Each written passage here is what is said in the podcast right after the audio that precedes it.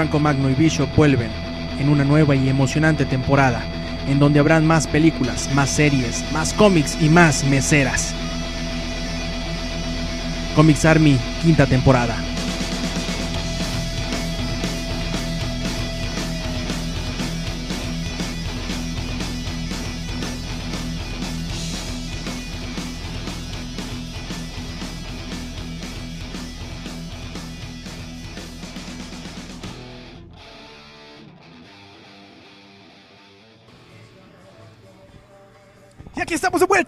Es el regreso finalmente después de un par de semanas de descanso de Comics Army. Y lo hacemos con la actitud totalmente en lo alto, listos para celebrar a los papás en su mes, en este mes de junio. Además, regresando a langaria.net, donde nos hemos divertido en las últimas semanas con los grandes shows del podcast de Melissa Niña. ¿Y cuál es el otro programa que está aquí?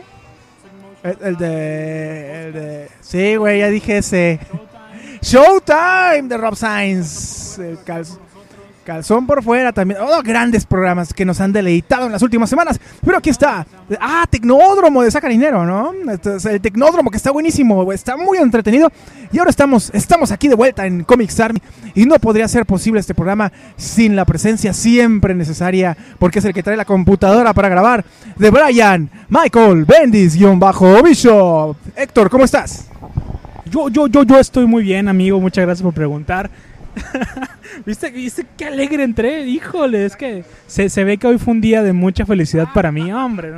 Vengo rebosante de felicidad y de sobrepeso también, debo decirlo, porque hay que ser claro, si eres gordo, eres gordo, pero si eres gordo debe ser un gordo feliz. Si eres un gordo amargado, te ves como el gordo de los Simpson y eso no está chido. Yo por eso me corté el cabello, la realidad, ¿eh? Por eso fue. Indudablemente estamos emocionados por regresar a Comics Army, regresar al programa y sobre todo hacerlo en esta bonita, bonita tarde en la que estamos grabando. Nada más escuchen de fondo lo que tenemos, el grupo favorito de Brian Michael Bendis, que es los fabulosos Cadillacs. Eh, Bishop, ¿qué opinas de este grupo comandado por Vicentico? Este, hasta ahorita los voy conociendo. Yo pensé que era Jaguares todavía, pero bueno, al final de cuentas da lo mismo. Es música tradicional española. Y bueno, por mí está bien, malditos gitanos, váyanse al carajo. Y bueno, ¿qué te parece, mi hermano, si comenzamos con el primer tema de la semana? Que, pues ya, ya, ya lo traíamos como, como guardadito sin albur. Sin albur, porque luego dicen, ay, esos muchachos, ¿cómo son? Este, el tema que tú traías era justamente juegos que nos han sacado canas verdes. Y no me refiero a, nada de Plaza Sésamo, nada por el estilo, sino más bien a juegos que por su dificultad se convirtieron en un recuerdo de amargura sobre los viejos tiempos. Sí, caray, la verdad es que siempre nos hemos enfrentado en la vida a las dificultades y esto no deja de aplicarse incluso en los videojuegos. El problema es cuando nos encontramos con un título que o nos vence, o sea que no hay forma en que lo acabemos y nos hace quedar como unos estúpidos perfectos, o que sí lo acabamos solo para descubrir que el final es una defecio horrible y que bien podría haber quemado los circuitos de nuestra consola. Yo creo que para muchos de la generación que nacimos en los años eh, 80 o 90, pues hay muchos juegos que nos provocaban la enorme frustración de no poderlos terminar. Yo recuerdo así en el Nintendo, en el Nintendo, recuerdo Marble Madness, que es este juego de canicas, que bueno, la premisa básicamente era uh, conducir una canica, así como suena estúpido, así era el juego, hasta el final de un escenario que simulaba estar en tercera dimensión, que obviamente por las capacidades del Nintendo en realidad era de una dimensión, ya no les digo que de dos era de una. El juego tenía a veces de media dimensión. El juego tenía una dificultad extraordinaria, era como el examen final de matemáticas de sexto grado. Es entonces que para uh, uno, muchos nunca lo logramos hacer y otros con un rosario en la mano lo terminaron tronando. Bueno, Marvel Madness tenía una dificultad bastante complicada y se nos negó a varios la oportunidad de jugarlos. Sería uno de los que harían que yo aborreciera profundamente jugar canicas en el mundo real pero tardaría en encontrarme un juego similar que me hiciera provocar eh, tantos uh, cólicos y tanta tristeza. Yo creo que el siguiente fue Lagoon para Super Nintendo, un juego, un RPG muy raro, muy raro. Nunca pude pasar, ya no te digo la mitad del juego, no pasé el primer escenario. En los siete años que intenté hacerlo, jamás lo pasé. Y gracias a Lagoon, odio profundamente todos los RPGs y estoy pensando exactamente en Final Fantasy y en Dragon Quest cuando digo esto. Obviamente yo no soy el único que odia los títulos que nunca logró acabar u odia a aquellos que acabó y tenía finales muy idiotas. Bishop, ¿cuál título recuerdas tú que dices, híjole, he perdido mi tiempo en esto, tío? Debí haber estado leyendo, no sé, quizás, eh, quizás, exacto, en otras cosas y no, no regalándole mi dinero a Shigeru Miyamoto-chan. Bueno, la verdad es que eh, aquí sí creo que debo de, de, como de puntualizar algo. Cuando terminas un juego, es cierto que muchos puede ser decepcionante al final, pero también debo decir que junto al haber terminado un juego que te queda esta como sensación de pues un poco de haber logrado una meta, de haber superado una prueba, de haber hecho algo con, con ese tiempo que invertiste, de vaya, de saberte un poco solvente en la situación y creo que en ese sentido sí, aunque al final puede ser malo, te quedas satisfecho por lo que hiciste, aunque el juego, aunque el juego no te haya satis, satisfecho, como sea. Este, donde, donde sí creo es que hay juegos que son tan malos que terminas por no terminarlos, que terminas por abandonarlos en algún punto. Por ejemplo, debo decir que este cuando tú me estabas mencionando los juegos de Nintendo, me acordé de Pro Am. Era un juego que a mí me parecía increíblemente bueno. Era difícil, difícil jugarlo, difícil eh, llevar a cabo todo lo que había que hacer en el juego. Hasta que llegó un punto donde se tornaba repetitivo Estabas en el nivel 68, no estoy bromeando, no estoy bromeando. Estabas en el nivel 68, que era exactamente igual que el nivel, de, que el nivel 43, que el nivel 27 y que el nivel 4. Nada más que los güeyes eran más difíciles pasarlos. Y la única diferencia es que no terminaba. Yo no, no sé, en realidad, debe de tener un fin, debe terminar en algún punto. No sé cuántas pinches pistas hay. Pero llega hasta el nivel, no sé, 50 y algo, 60 y algo y parecía que nunca iba a terminar. Dije yo a la chingada con este juego, no quiero volver a verlo en mi perra vida. No me acuerdo exactamente, ¿no? La verdad es que así, tal cual, no. Eh, por ejemplo, también me, tocó jugar uno que se llamaba Galaxy 5000, que era muy parecido a Pro Am, pero con naves eh, espaciales. Y me tenía ese juego de verdad, de verdad, Paco, enamorado. Era un juego increíblemente bueno porque era eh, en, una, en una pista muy pequeña. era como el Mario Kart, pero 10 años antes de Mario Kart. O sea, era, estaba, era como muy revolucionario y tirabas balitas y demás. Estaba muy bueno el juego, pero también tenía ese mismo problema, era demasiado largo. Ese era como parte del problema de, aquellos juegos. Puedo citar también E.T., eh, e que también era muy difícil de jugarlo y muy malo. Puedo citar también este... Mm, a, a mí me parece muy malo el de Dream Master, este, se llamaba Little Nemo Dream Master. Y era un juego que a mí personalmente me parecía muy malo en cuanto a su jugabilidad y demás, pero el juego me parecía brillante en cuestiones gráficas. Eso era bien curioso porque aunque se veía bien, se veía bonito, era muy difícil jugarlo y era muy difícil como entenderlo. Esa era gran parte de la problemática de los juegos de aquellos tiempos. La jugabilidad era muy mala porque el sistema no te permitía tener jugabilidades tremendamente buenas y la mayor parte de los juegos sufrían en ese sentido. Solamente los juegos grandes ligas como los, los, los Tortugas Ninja o los Mario Bros. tenían algún tipo de jugabilidad que no era tan mala y aún así los Tortugas Ninja, el Tortuga Ninja 1 y 2 era tremendamente lento y tremendamente malo para moverte. La jugabilidad en ese sentido era realmente paupérrima y aunque son juegos que sí te causan una impresión y sí te, te quedan grabados en el pensamiento, no necesariamente te acuerdas de lo malo que era, sino de los buenos momentos que circunstancialmente viviste mientras, lo estabas jugando. Entonces, eso tiene mucho que ver. Lo que estabas viviendo en el momento de que lo jugaste, te, apuesto que aunque este juego de Marvel, Marvel Madness era tremendamente malo, alguna cosa hubo eh, durante este juego que te quedó grabado y por eso lo estás recordando. Sí, claro, claro, tiene razón Bishop, quien acaba de ejercer el papel de psicólogo en el programa. Es cierto que el juego no nada más se trata acerca de qué tanto o qué tampoco lo disfrutamos, sino también del entorno, ¿no? Yo, por ejemplo, me acuerdo de Street Fighter 2, mucho de mis vacaciones, ¿no?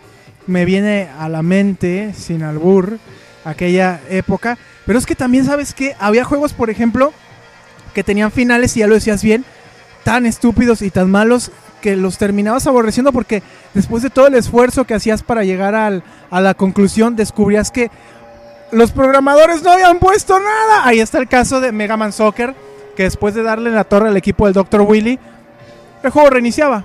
No tenía ningún final. no había ningún final. Eso mismo me. Bueno, no, sí tenía final Super Off-Road de baja, que era un juego de, de carreritas de. como camionetas Ram Charger por Baja California. Sí lo podías acabar, pero el final era básicamente una pantalla con una mesera mexicana, porque aparte era un juego particularmente eh, eh, racista en cuanto a la descripción que hacía de los mexicanos. Bueno, era una mesera mexicana con exuberantes pechos en una imagen nada más este, sin ningún tipo de movimiento, con el puntaje más alto. Era, era relativamente grotesca, digo, aunque para la época y la falta de experiencia, yo tenía solamente 10 años, pues me parecía interesante, por demás decirlo, digo, venía de jugar Battletoads y ver eso era como, órale, órale, ¿no? Está chido, chirondongo. Que ese es otro juego, Battletoads, que este, aunque era tremendamente divertido, llegabas a un punto donde de ahí no podías pasar. Amigos, amigos, amigos, amigos, yo les quiero decir una cosa. Si alguien de sus amiguitos, de cualquiera de ellos, dice, yo terminé Battletoads, yo les voy a decir una cosa. Está mintiendo con todos los dientes ese hijo de la chingada. No ha terminado Battletoads. Nadie en esta existencia ha terminado Battletoads. Y sobre todo les voy a decir una cosa. Los videos de YouTube donde hay gente terminando Battletoads son falsos. Yo te los puedo decir. Es más, yo los hice. Claro que son falsos. Seguramente fueron realizados por robots o japoneses que para efectos prácticos es lo mismo. Es lo mismo. Son juegos que terminan frustrándonos, ¿no? Son juegos que, que muchas veces determinaban qué tanto nos podía gustar una franquicia o qué tanto nos podía cagar. Por ejemplo, a mí el Metal Gear de Nintendo, que fue el primero que jugué, lo odié tanto que terminó por ya no volver a acercarme a ningún título de Metal Gear, aunque me queda claro que en nada se parece lo que hizo después Fideo Kojima, por ejemplo, con Guns of Patriots o con eh, Solid... eh, se llamaba... ¿Eh? Snake Eater, Solid Snake, ¿era el otro? No me acuerdo. Bueno, los que lanzó para el PlayStation, Solidus, algo así. O sea, no, no, no se parecían, pero terminaron contaminando la franquicia. O está Zelda 2 para Nintendo, un, un- una cruza entre juego de acción y RPG malísimo y desbalanceado, tan malo que ningún Zelda posterior retomó ese sistema, sistema de juego. Digo, aprendieron la lección en Nintendo de forma rápida. Y que de hecho era tan malo que hubo la, la- el rumor mucho, mucho, mucho tiempo de que se iba a, la- a lanzar o a relanzar este juego con otro formato, un formato más parecido como el de Link to the Past o todos los demás Zelda que ya conocemos, porque sentían que esa historia estaba interesante como para retomarla y ahora sí hacer el juego en serio. Exactamente, digo, estamos hablando quizás de juegos un poquito viejos, pero yo creo que hay casos contemporáneos igual de malos. Ha- Hagan un, un- un repaso mental y se van a encontrar con algún título, por ejemplo, de Resident Evil malo. Y no digo uno, eh, probablemente salgan varios. Ahí está lo que se ha hecho con Tomb Raider, que han, han- ha relanzado creo que dos veces la franquicia y en realidad nunca ha vuelto a tener la frescura, que no digo que haya sido buena en su momento, sino la frescura del primer título, ¿no? Este, tenemos caso, por ejemplo, de PES, el Pro Evolution Soccer. Hay algunos que no, ajá, nunca terminan, pero en general también no evolucionan, ¿no? A nivel visual hay un punto donde sí las, las mejoras son tan sutiles que no entiendes exactamente cuál es el caso de lanzar una edición tras otra, si no es acaso por la actualización de estadísticas Con FIFA igual pasa lo mismo, ¿eh? o con los Madden, ¿no? Para Madden, para cualquier consola. Son juegos de deportes particularmente que salvo casos de innovación gráfica no ofrecen nada en cuanto al gameplay y terminan eh, volviéndose aburridos. Aunque me queda claro que hay gente que tú le pones a jugar diario Pro Evolution y diario lo va a hacer y diario lo va a terminar. Caso de Brian Michael Bendis Bishop, que es un rendido ante este juego. Pero curiosamente, aunque este programa es de cómics, el juego que más le caga a Bishop, o al menos uno de los que más le cagó en los últimos años, fue uno con personajes de cómics, además. Mortal Kombat versus- DC Universe. A ver, Bishop, ¿qué pasó con ese juego? ¿Por qué lo odias? Se dice que es porque no podías jugar con Johnny Cage sin camisa. A ver, explícanos. Pues eh, creo que ya hemos platicado dos o tres veces sobre ese juego. Y ya, ya sé que tú no te canses, ya sé. Pero la gente tal vez sí lo haga. Y esta es la última vez que hablaré sobre el juego. eh, sobre ese, porque hay, hay tela donde cortar de otros juegos. Este, creo que era un juego tremendamente mal ejecutado a nivel gráfico. Estaba también muy mala la jugabilidad, el factor de diversión era muy malo, eh, la movilidad era muy mala. En realidad el juego en sí era una obra hecha para hacer un desastre desde el inicio. La historia era completamente intrascendente, a nadie le importaba. A mí al menos no me importaba. A mí me valía madre que Batman, Batman estuviera en su síndrome premenstrual. Era, era lo, lo último que yo quería saber. Este, la- en realidad me parece que es un juego que cuando yo jugué el demo la primera vez, no pude aguantar dos rounds, te lo juro, no pude aguantar dos rounds porque era dificilísimo hacer un solo poder. Te ibas a la lista de poderes, a la skill list, y las, los movimientos eran, eh, yo los veía como si estuvieran como en kanjis japoneses.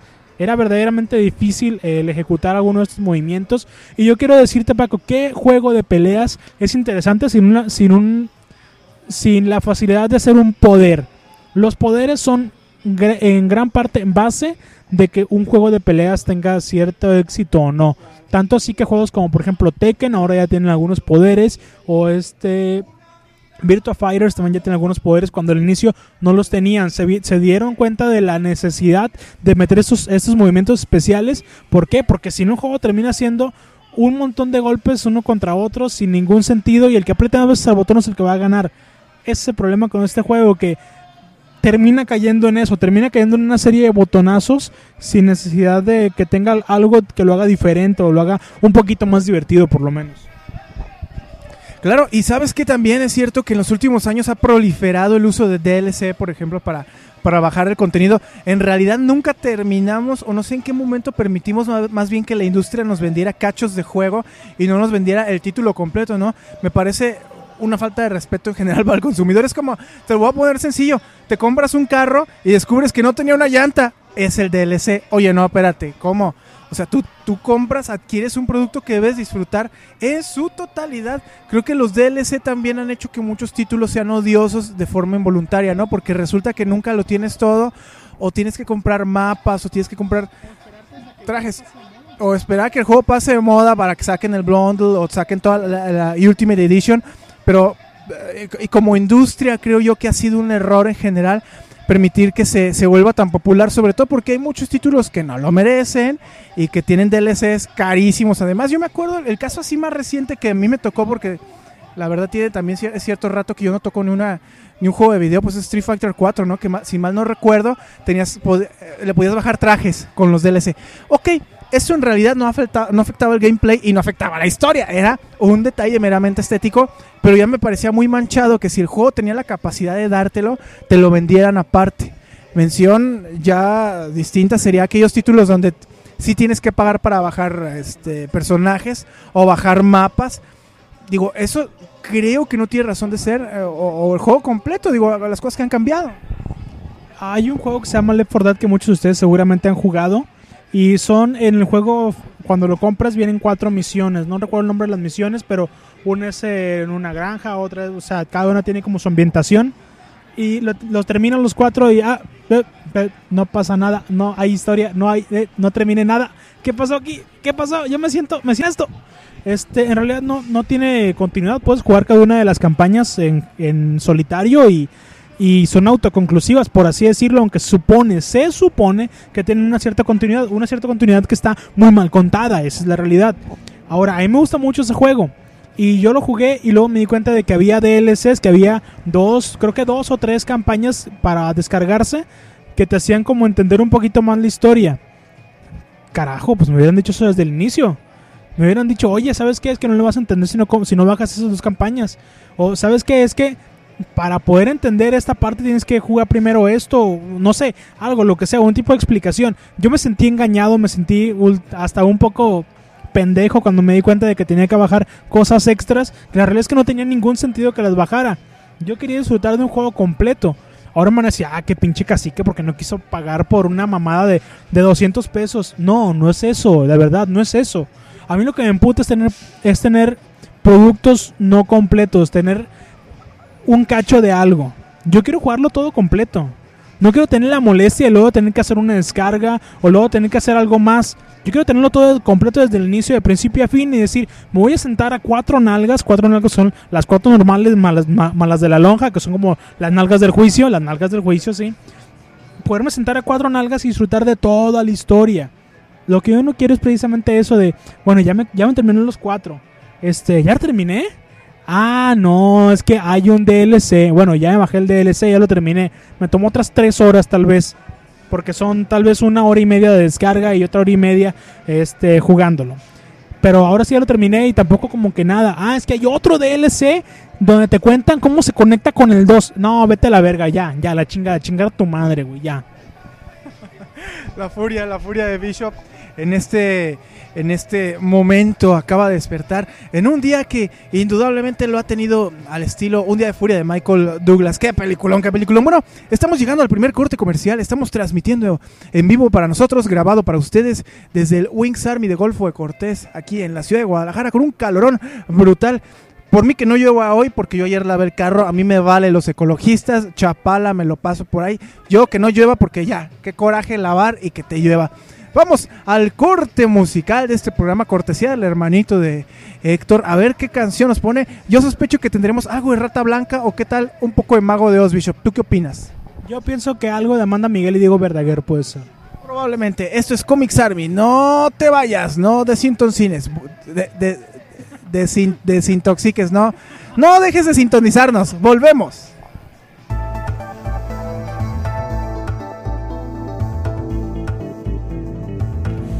Bueno, muchas gracias. Y ahora les voy a compartir una canción que forma parte del álbum que se llama Back in Blue, que los señores de OC Remix pues compilaran en celebración del soundtrack de Mega Man 9. Eh, entre estas varias canciones, dos discos que son de hecho, vienen varias reimaginaciones de los temas musicales presentes en Mega Man 9 y pues uno de los stages que más me gustó fue el de Magma Man y de hecho eh, los chavos de Darky Sword hicieron una reinterpretación del tema musical de este stage y lo están escuchando ahorita de fondo, se llama Cool Burn y interpretado por Darky Sword que forma parte del álbum Back in Blue de OC Remix.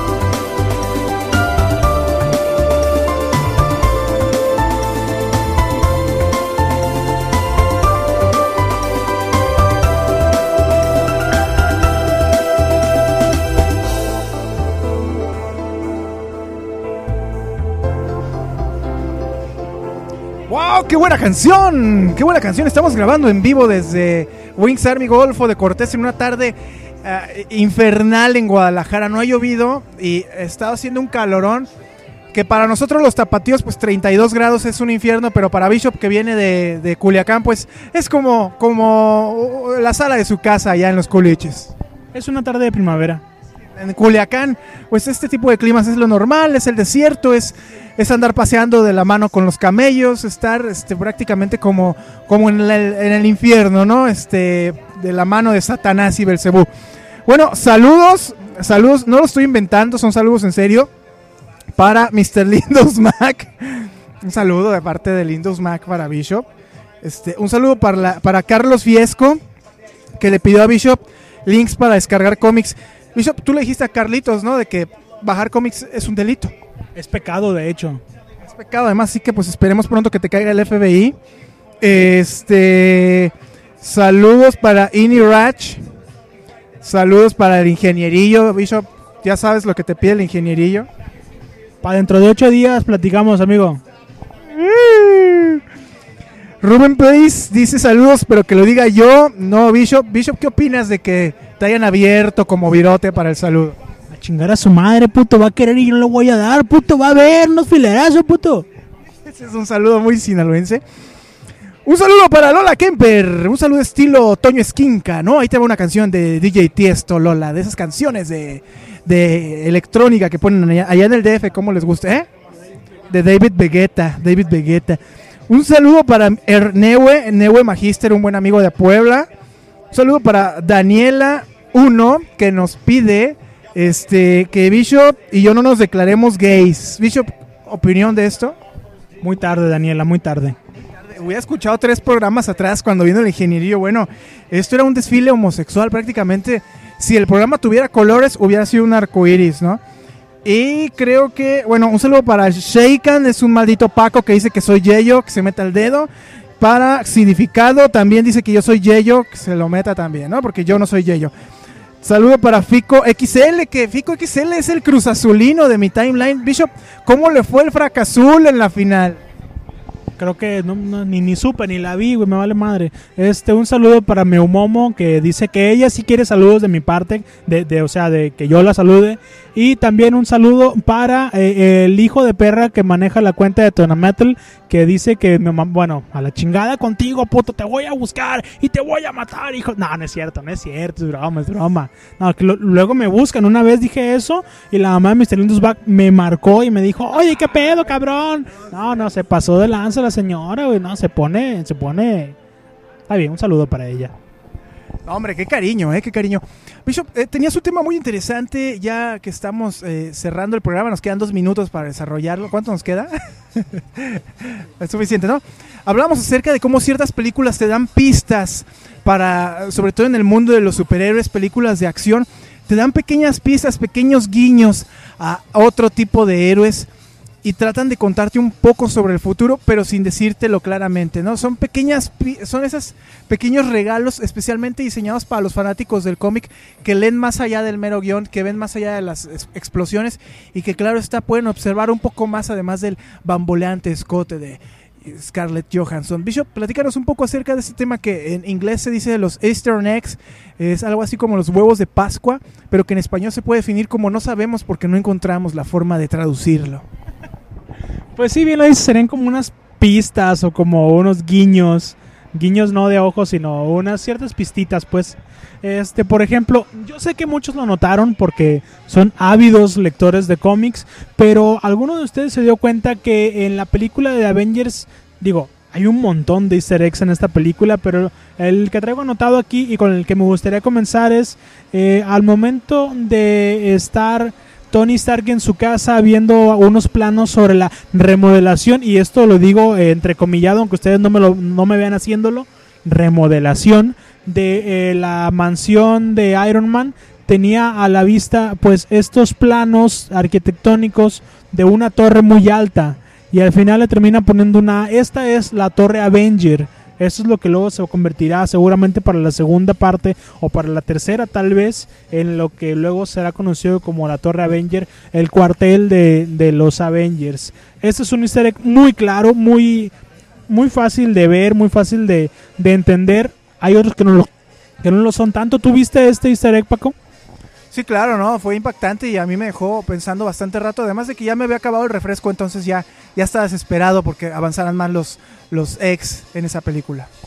Y pues sí, eh, uno, así como hay algunos que son muy evidentes, hay otros que no. Por ejemplo, en la película de Hulk, en la que protagonizó Edward Norton, eh, The Incredible Hulk se llamó, este, dicen, y esto lo digo porque dicen, y por ahí me encontré una imagen donde según esto se ve, dicen que en uno de los fondos de cuando Hulk está en el Polo Norte, Este, ahí está escondido en la parte izquierda de una de las pantallas el ataúd de hielo del Capitán América, del que luego sería sacado y sería revivido de alguna u otra manera. Digo de nuevo, dicen porque yo vi la imagen, encontré la, la captura de pantalla y neta, neta, neta, yo no le hallo forma, no le hallo forma. No, yo no me acuerdo ni, ni de la escena de Hulk en el Polo Norte. Imagínate si me voy a acordar del Capitán América ahí perdido. Así de escenas, de este tipo de pequeños detallitos, que posteriormente tendríamos uno gigantesco, este, cuando descubrimos que... ¿Qué? Ah, yo soy fanática, ah, sí, claro. Ay, de, veras, de veras. Para quienes vieron la película de Thor, para algo más que estar viendo a Natalie Portman, recordarán que una de las escenas en Asgard se ve la sala de trofeos de Odín, ¿no? Donde se guardan todos estos objetos de enorme poder. Bueno, allí, además de la armadura del exterminador que, que, termina causando un montón de estropecios en la tierra, se puede apreciar el guantelete infinito, ¿no? Que es uno de los máximos iconos de poder en el universo Marvel. Por ahí debe haber más cosas, de hecho, ¿no? Pero ese yo creo que fue uno de los elementos, uno de esos regalitos que le dio la producción a los grandes fanáticos, pero que para un, un, un, un cinéfilo casual, mucho más ajá, uno que no se ha adentrado, aversado en el mundo del cómic, pues esto hubiera sido un detalle más, ¿no? Como una sala de trofeos cualquiera, como esas que tienen muchas personas donde ponen payasitos de porcelana, pues hubieran dicho, ah, pues ahí está, Odín tiene ahí sus monitos brillantes, puñal, en fin. Es fanático de Michael Jackson. este, y bueno, eh, también en la película de Avengers, si pusieron un poquito de atención y son eh, muy clavadazos en lo que es la mitología de la, del título de Iron Man, seguramente vieron que se los juro, no es un chiste. No es un chiste. Así llama el villano del que voy a hablar. Curiosamente, en la secuencia de Avengers, donde se encuentra por primera vez a Loki, se, si recuerdan, viajan hasta Francia para pelear con él. Y luego hay una, hay como un paneo a la ciudad. Y en uno de los paneos, poca gente lo logró ver, yo sí lo alcancé a ver. Un postre promocional de una película que tenía por título Fink Funk Fum.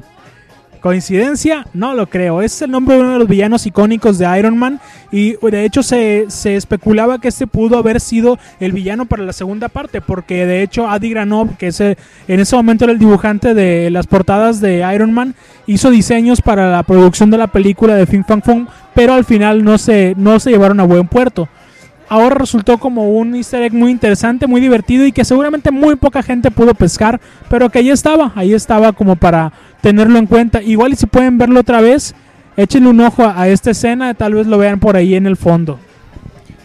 Ahora, eh, no olvidemos anteriormente, hace algún par de años, el, la Civil War. ¿Cómo olvidar aquella saga, no? ¿Te acuerdas cómo hablábamos de ella?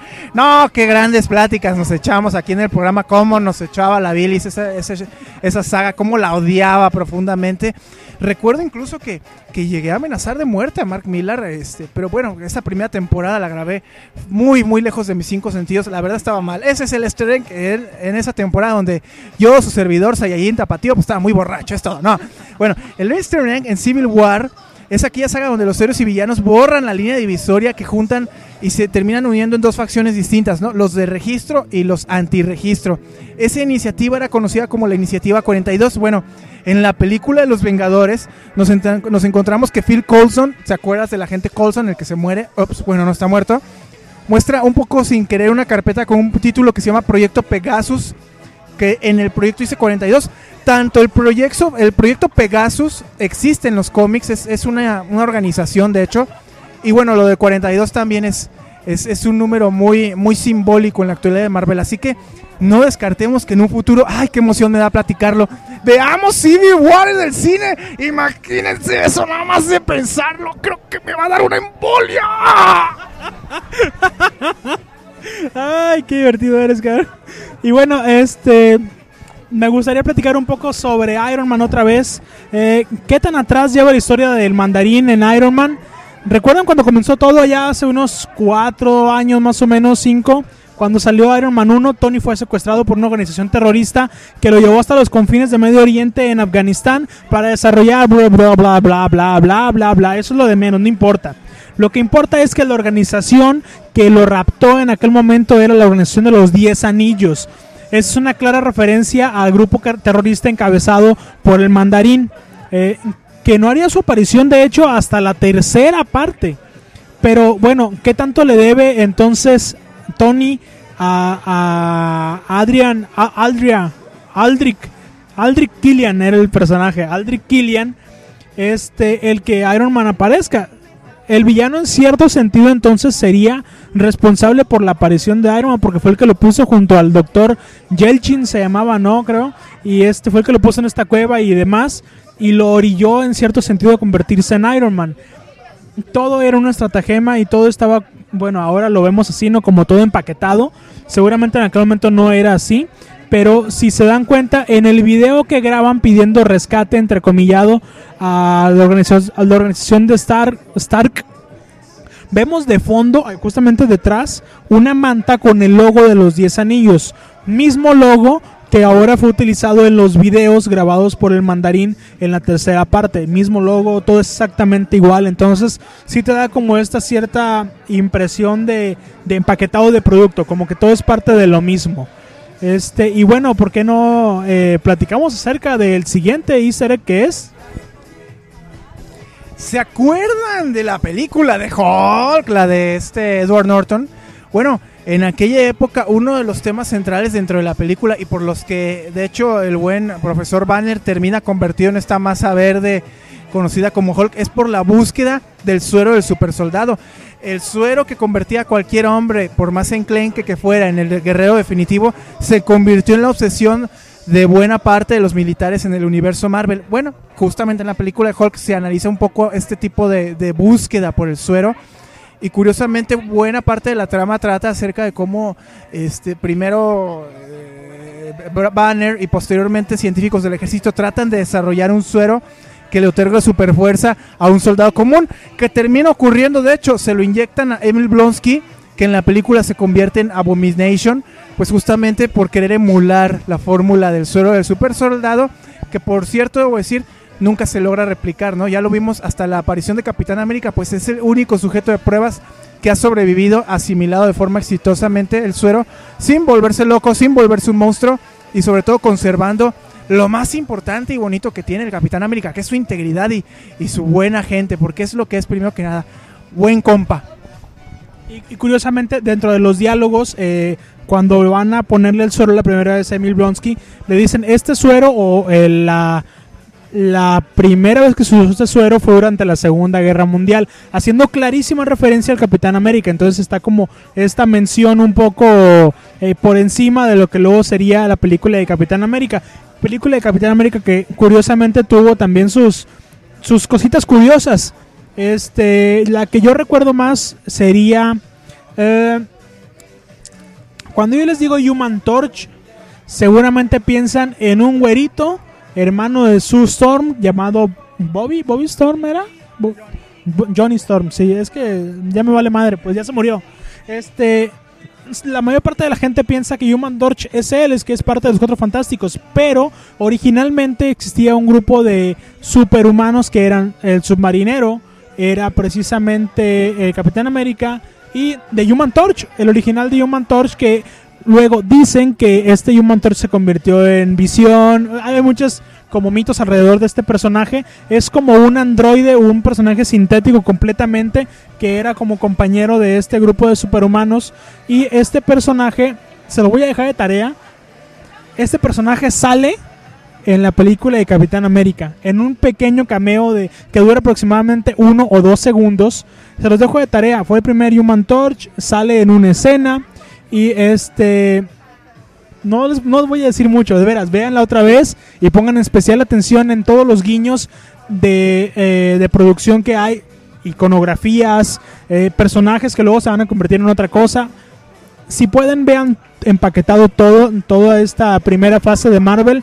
Intenten encontrar cómo se unen unos con otros. Seguramente van a encontrarse con muchas, muchas sorpresas. Y es que esto para mí ha sido, en cierto sentido, un viaje de descubrimiento. Ahora que estaba haciendo esta, esta nota para platicarlo con ustedes, sí fue como un viaje de descubrimiento de decir, ay, caray, es cierto, esta escena tiene cierta algo que ver con esta otra y esta otra con esta otra. Entonces, dos o tres películas comparten eh, historia en algún punto, ¿no? Eh, no, y no nada más en lo evidente, como por ejemplo cuando en Iron Man 2 el agente Coulson se va y deja a Iron Man con, con esta eh, la viuda negra y se va a, a Texas a ver qué onda con, con Thor. No, no, no, no algo tan evidente. Yo me refiero a cosas que realmente no se vean o no se expliquen en cámara. Pongan atención, seguramente van a encontrar muchas cosas que valgan la pena y me, gustaría, nos gustaría a nosotros mucho que lo comentaran con nosotros en, los- en la barra de comentarios debajo de este podcast. De verdad, ¿qué encuentran? ¿Qué es lo que ven? ¿Y qué es lo que se nos ha ido a nosotros? Porque seguramente algo se nos ha ido y ustedes se darán cuenta de ello. Sin duda. Pues ahí está, ahí está el tema de Bishop. Como dice, hay mucha tela de dónde cortar. Queda pendiente hablar acerca de este cameo del que mencionas en el Capitán América. Ojalá eso sirva para que la gente ve- vea otra vez las películas. Son, a final de cuentas, cintas que tienen este valor agregado que es una segunda ojeada para ver estos detallitos que en la primera se nos van por, no sé, porque queremos ver la acción, le ponemos atención a la trama principal nada más. Estamos nada más tragándonos las palomitas en el cine, ya te tomaste el refresco y van 10 minutos y aquí es ir al baño y el resto de la película es una tortura eterna donde tratas de controlar a tu vejiga y es una batalla que terminas perdiendo porque aunque no vayas al baño en ese momento, cuando lo haces te duele como si el infierno mismo se desatara en tus entrañas. Ya dame eso, ya fue mucho para ti esta noche, ya creo que es hora de que tomes tus pastillas y a dormir. Eh, una, un, un último, último easter egg. En Iron Man 1, busquen por ahí el escudo del Capitán América en casa de Tony Stark. ¿Hay uno? ¿Hay uno? Muy bien. Bishop, pues estamos llegando al final del programa de Comics Army. Este, conclusiones finales, un par de semanas de inactividad, pero estamos aquí finalmente de vuelta sobre todo, ¿no? Una semana nada más, digo, por aquello de que... ¿Quién fue el que se quejó que no tuvo... Novadi, Novadi Juanín. Novadi Juanín, el usuario, el usuario de Twitter que estuvo a punto de fallecer porque no nos escuchó la semana pasada. A él no le basta. A él no le bastó tener a Melissa Ninja. Él quería escuchar Comics Army. Bishop tiene un mensaje para ti, Novadi Juanín. No, Bari Juanín, a ti nos debemos, te amamos, hermano. Muchas gracias por escucharnos. Sabemos que...